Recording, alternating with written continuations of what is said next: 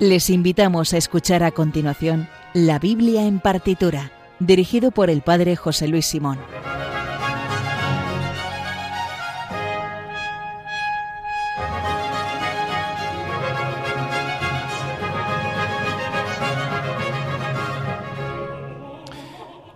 Buenas noches, aquí estamos de nuevo con la Biblia en partitura, el mejor programa que se puede escuchar a estas horas de la madrugada. Vamos a continuar hoy con lo que comenzamos hace dos semanas. Vamos a seguir escuchando versiones del Salmo 113, 112. Si hace dos semanas escuchamos las versiones de eh, eh, Tomás Luis de Vitoria, de Johann Christian Bach, Michael Haydn y Félix Mendelssohn, hoy vamos a escuchar otras cinco versiones, las de Monteverdi, eh, Vivaldi, Mozart y Verdi. Algunas de ellas estoy seguro que no las habéis escuchado nunca o si las habéis escuchado es de esto que no sabes identificar. De esta manera, con estas nueve versiones, vamos a ver qué interesante es a lo, largo de la historia de la música como un mismo texto es traducido en eh, musicales distintos, cada uno aporta una emoción, un sentimiento para poder ser actualizado en cada circunstancia cultural de un modo nuevo. Bueno, pues recuerden que el Twitter del programa es arroba bibliartitura, donde colgamos las obras que escuchamos aquí, y también os pueden escribirnos para hacer un comentario o una petición o, o hacer pedir una dedicatoria o yo no sé qué. También eh, nos pueden, se pueden poner en contacto con nosotros con el, eh, con el mail del programa, la Biblia en partitura arroba radiomaria.es.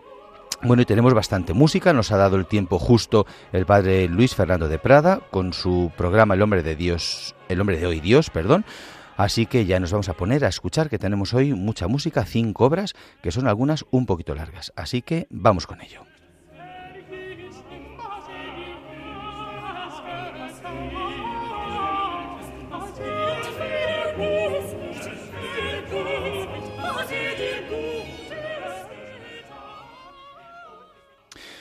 Bueno, pues como decía, vamos a ello. Vamos a recordar que lo que vamos a hacer es escuchar versiones musicales de un mismo texto, de un mismo salmo, el Salmo 113-112, que le vamos a volver a, en español a escuchar para saber cuando escuchemos la música qué es lo que estamos escuchando. El texto del Salmo dice, Aleluya, alabad siervos del Señor, alabad el nombre del Señor. Bendito sea el nombre del Señor, ahora y por siempre. De la salida del sol hasta su ocaso, alabado sea el nombre del Señor. El Señor se eleva sobre todos los pueblos, su gloria sobre los cielos. ¿Quién como el Señor Dios nuestro, que se eleva en su trono y se abaja para mirar al cielo y a la tierra? Levanta del polvo al desvalido, alza de la basura al pobre, para sentarlo con los príncipes, los príncipes de su pueblo. A la estéril le da un puesto en la casa como madre feliz de hijos se llaman normalmente el Salmo Laudate Pueri o Laudate Pueri Dominum porque son las primeras palabras del Salmo en la versión de la Vulgata, en la versión latina. Y como decía, eh, vamos a escuchar eh, cinco versiones que como solemos hacer habitualmente, lo que hacemos es ordenarlas en, sentido cronológico, es decir, las compuestas más antiguas las escuchamos en primer lugar. Así es que vamos en primer lugar con eh, la versión de Claudio Monteverdi. era un, fue un compositor, un autor, un músico del siglo XVI italiano. Nació en el 1567 y murió en 1643. Compuso tanto música secular como sacra y es el que marca la transición entre la tradición de la eh, polifónica y madrigalista del siglo XVI y el nacimiento del drama lírico y de la ópera del siglo XVII. Es decir, es una figura crucial entre la música del Renacimiento y del Barroco. Eh, fue maestro de coro y director de capilla de eh, la Catedral de San Marcos de Venecia. su obra más importante religiosa y una de las obras más importantes de ese periodo, la transición del Renacimiento al, Barroco, es las vísperas de la Beata Virgen María, que están compuestas en el año 1610. Y precisamente de ahí, de esa obra, como las, en las primeras vísperas de la Virgen, uno de los salmos es el Salmo 113, eh, pues vamos a extraer ese salmo musicalizado de esa obra y es el que vamos a escuchar ahora en una versión dirigida por René Jacobs.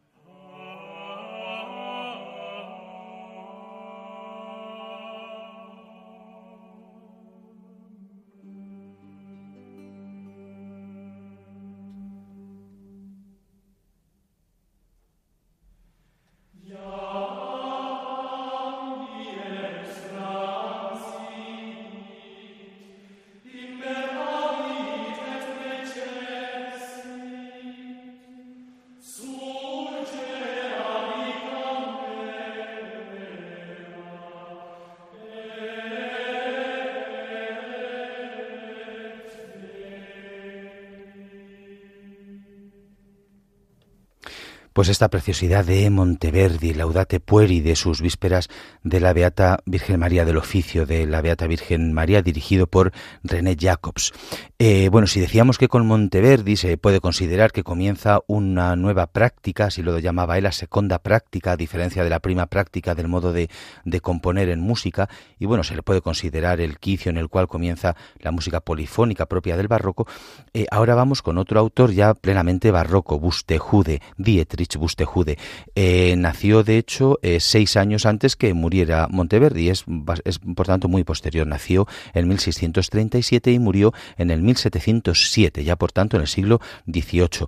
Fue un compositor y organista germano-danés de música culta. Eh, sustancialmente compuso muchas obras para órgano que forman parte del repertorio habitual de este instrumento y se considera uno de los grandes organistas alemanes junto con Bach. Bueno, él de hecho influyó mucho Bustejude en la obra de Bach y junto con eh, eh, Henry Schultz, que también es más o menos, en fin, en, décadas arriba abajo, coetáneo y también por zona geográfica, pues tres de los grandes de la música barroca alemana de ese periodo. Eh, bueno, él, la obra de Buxtehude es prácticamente es todo música sacra. Él estaba muy influenciado por la idea luterana de que había que componer corales para que la asamblea pudiera cantar. Lo que pasa es que Buxtehude empezó a hacerlos más complejos más complejos musicalmente, hasta que ya el, pueblo dejó de poder participar porque era eh, muy complejo el sonido, tanto participar como para intervenir en los coros. Eh, compuso más de 100 cantatas sobre textos en alemán y en latín. Son las, para nosotros cuando hablamos de cantatas sacras nos viene inmediatamente la obra de Juan Sebastián Bach, pero evidentemente no es el único que, que compuso este tipo de obra tan característica del periodo barroco. Bueno, pues vamos a escuchar también la versión de Laudate Pueri de, de Bustejude eh, interpretada por el Rizercar Consort y Agnes Melon.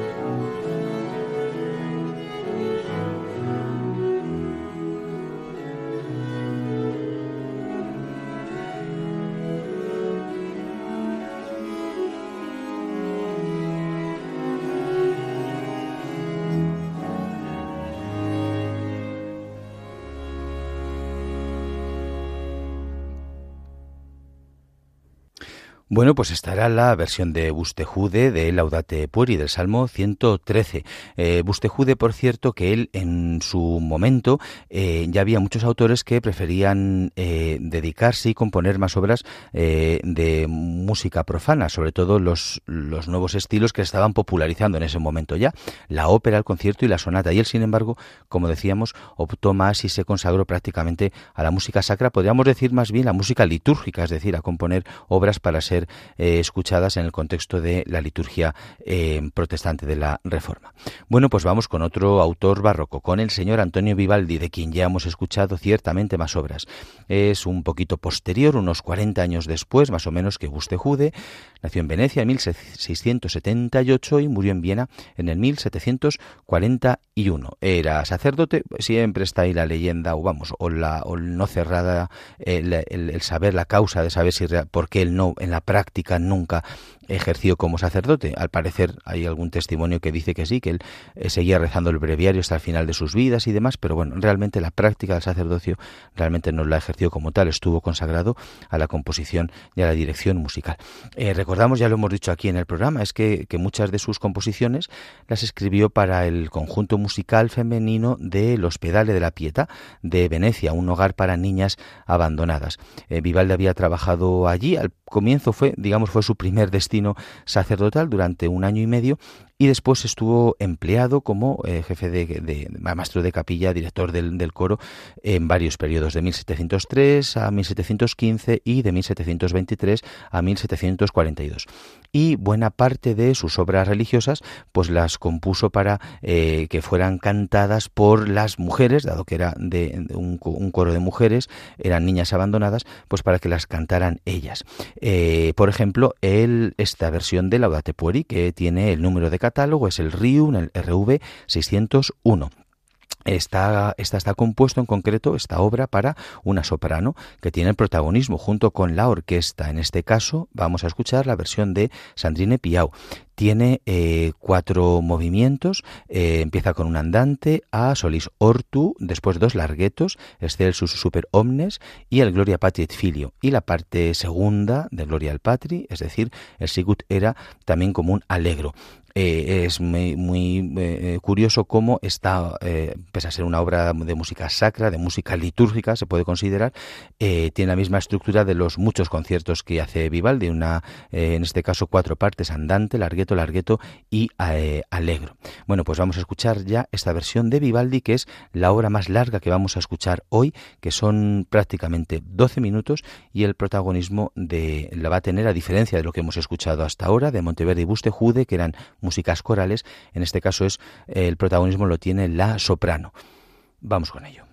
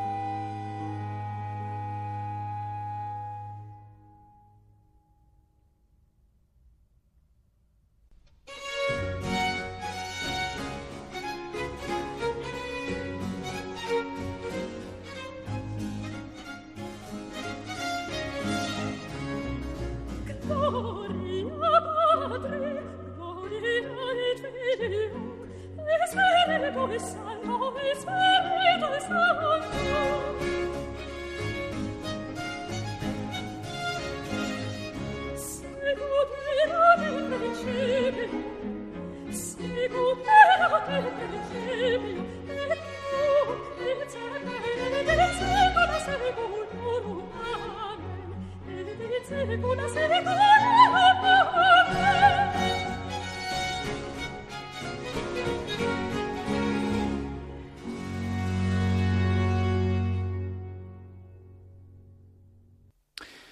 Pues aquí estaba el Laudate, Laudate Pueri de Vivaldi. Como decía, el protagonismo, desde luego, absoluto y total, no ha intervenido el coro de la soprano, en este caso de Sandrine Piau. Em, eh, eh, eh, hacemos este modo de escuchar esta misma obra de un modo cronológico para ver cómo realmente, o para imaginarnos o para situarnos de cómo ha ido cambiando la evolución espiritual y litúrgica. Todos estos salmos al final estaban compuestos para ser interpretados en el oficio de vísperas. Pues fijaros, desde el primero de Monteverdi, tan solemne, tan así como muy espiritual, muy piadoso, como muy, bueno, casi, podríamos decir, es un desarrollo de, la, de la melodía gregoriana en polifonía, pero poco más, así como que parece, o tenemos nosotros identificado que es así como más, eh, más piadoso. El de Bustejude, que ya cambia, y hay como más eh, presencia de las formas musicales, que parece que es algo como más estético, quizá menos espiritual, y este, pues porque como estamos en un Radio María, y esto es un programa que se llama La Biblia en partitura, sabemos que el texto está tomado de la Biblia, pero que podía estar tomado de la óperas, eh, pues yo que sé, Prometeo o Andrómeda o algo por el estilo, o Castor y de cualquier autor del barroco y que está cantando aquí, pues yo que sé, Perséfone, que la está indignada porque le ha, Hades la ha secuestrado. Quiero decir que, que parece que no, está compuesto tanto, no está tan pensado como para ser interpretado en el contexto litúrgico y espiritual que se supone que es para lo que era, como es este caso, sino más bien, y en buena medida es así, pues para hacer una manifestación de los autores, una expresión de los autores de su capacidad eh, musical y creativa, donde, bueno, pues, y, bueno, no solamente del compositor, en este caso Vivaldi, sino también de la soprano en cuestión, pues para ver sus capacidades vocales. En cualquier caso, música realmente tomada de la Biblia es y música realmente sacra también es.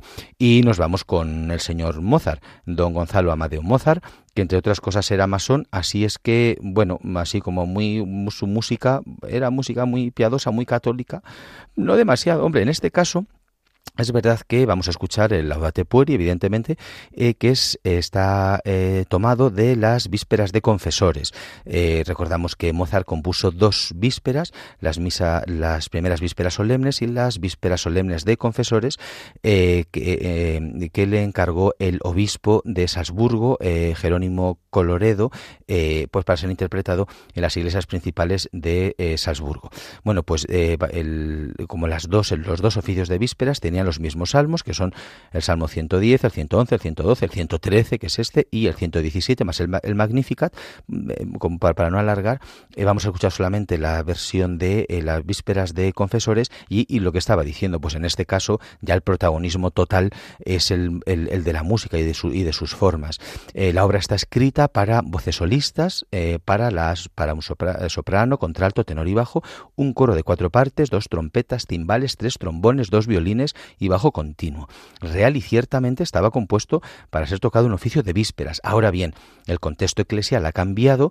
Este arzobispo, eh, eh, el arzobispo de Salzburgo, Coloredo, también era un príncipe elector y era más, pues tenía ese componente espiritual cierto y eclesial, pero también político. Era el gestor, era un príncipe, era un, era un elector también del, imperio eh, y tenía que gestionar las cosas profanas. Y cuando pensaban en hacer algo como unas vísperas solemnes, pues lo hacían tanto la dimensión espiritual como una dimensión muy sacra, muy profana, no, no popular porque es música culta, pero también podríamos decir ahora también como un, acto muy civil.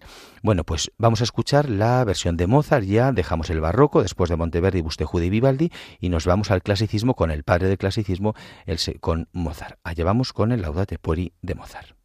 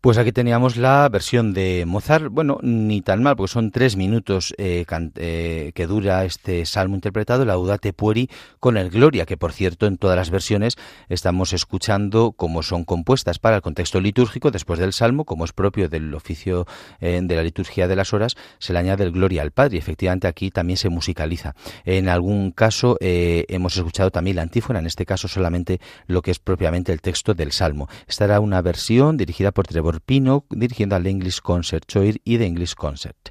Em, bueno, es, interesante cómo se fue desarrollando este modo de componer que eh, en un principio, como decía, es como muy, parecía como muy netamente, muy propiamente litúrgico, pero después, como se fue yendo un poco de las manos y, y fue derivando a algo más musical, digamos, y menos litúrgico, fue por lo que después, pues a finales del siglo XIX, ya hubo un movimiento litúrgico y hay documentos de la Iglesia en los que se dice que cuando se componía música eh, sacra debería tenerse en cuenta el contexto y la función, eh, no solamente que fueran textos eh, inspirados en la Biblia, como es este caso, sino que también se pensara que en la duración, em, claro, había obras, por ejemplo, misas que se componían que eran de una extensión de más de una hora, solamente una hora duraba el Kyrie, el Gloria, el Credo, Santos, Agnus y Benedictus, más después el resto de los ritos, bueno, pues hacía que fueran, en la práctica, efectivamente fueron, eh, eh, se fueron eh, situando fuera del contexto litúrgico porque no había modo de interpretarlas en ese contexto, con lo cual se planteó la cuestión, vale, si alguien compone una misa,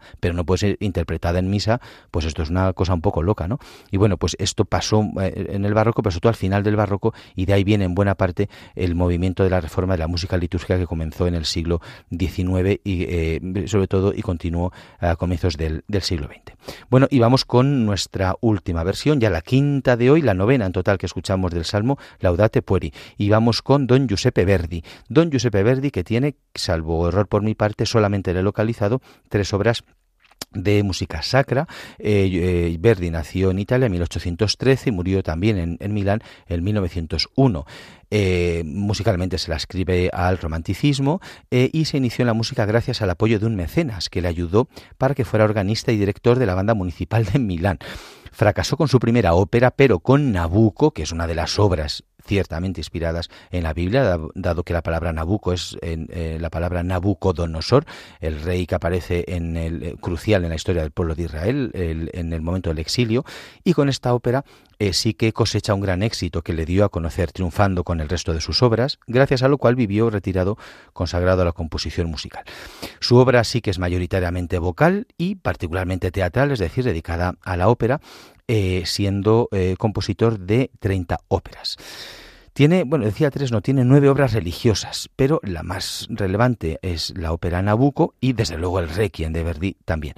Eh, tiene una obra que se llama óperas, eh, una ópera, perdón, que se llama Vísperas Sicilianas y otra que se llama Jerusalén, pero que pese al nombre, llamarse Vísperas Sicilianas y la otra Jerusalén, no tiene ningún tipo de referencia religiosa ni bíblica.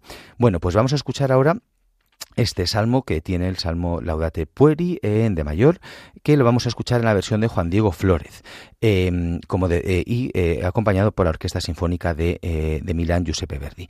como decía, en este caso también, como la obra de Vivaldi, podría, si no supiéramos cuál es el texto, pues podría ser la, pues un arias o, piezas musicales extraídas de cualquiera de las, de las óperas de, de Verdi. Pero realmente es, bueno, yo también es muy interesante cómo esto que seguro que muchos de ustedes vosotros han escuchado de inculturar, pues esto es un ejemplo de inculturación de cómo la Biblia se adaptó y se hizo presente eh, y, fue capaz de hacerse carne en, en cada momento, en cada género musical. Eh, en el comienzo del barroco con Monteverdi y ya en este momento el romanticismo con, el modo propio de, la música romántica. Bueno, pues vamos con el Laudate Pori de Verdi que dura aproximadamente eh, seis minutos y medio.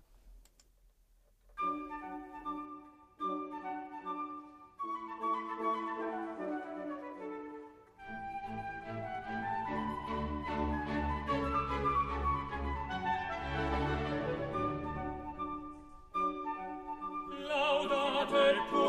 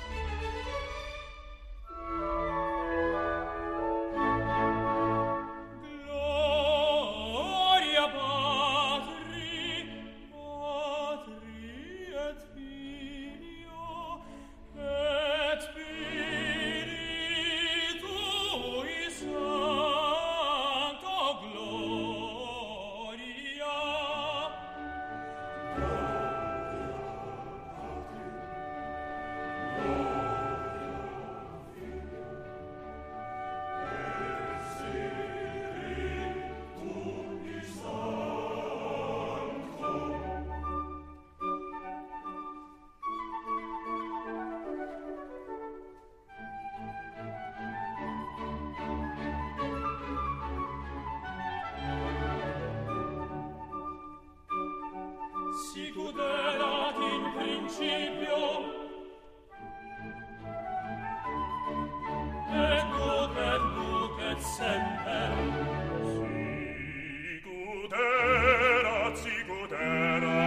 principio et nunc et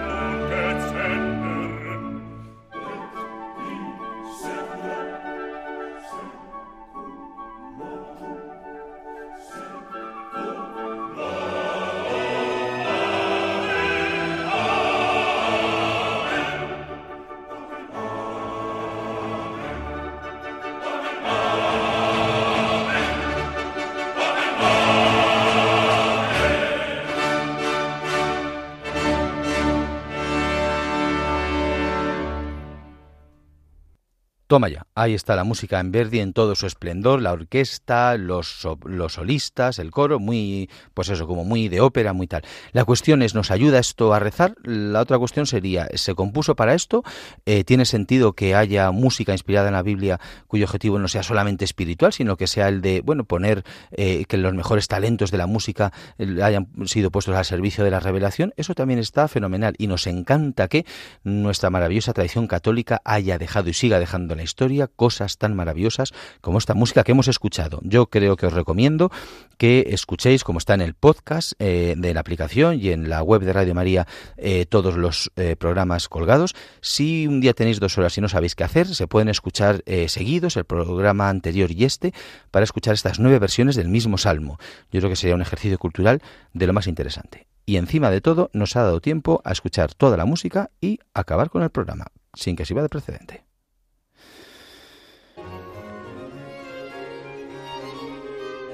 Así es que, hasta aquí. Como saben, pueden volverlo a escuchar, como decía, íntegramente en el podcast que se encontrará en breve colgado tanto en la web como en la eh, aplicación de Radio María, en radiomaria.es. En el Twitter del programa, arroba bibliartitura, pueden escribirnos para hacernos una petición, dedicatoria, recomendación y además tienen esta lista de obras que acabamos de escuchar. Se pueden poner en contacto con nosotros en el mail la biblia en partitura arroba radiomaria.es o por correo postal en Paseo de Lanceros 2, primera planta, 28024, Madrid. La próxima semana no se pierdan a esta misma hora el programa Música de Dios sobre música sacra y litúrgica con el padre Eusebio Guindano. Y recuerden también que el domingo a la una de la madrugada se emite Clásica en Radio María, presentado una semana por José Vicente Molina y otra por María José López. Nosotros nos volvemos a escuchar en dos semanas. Les dejo con Soledad Cosmen y su programa La verdad nos hace libres. Sean buenos y si no, recuerden, confiésense. Muchas gracias y hasta la próxima.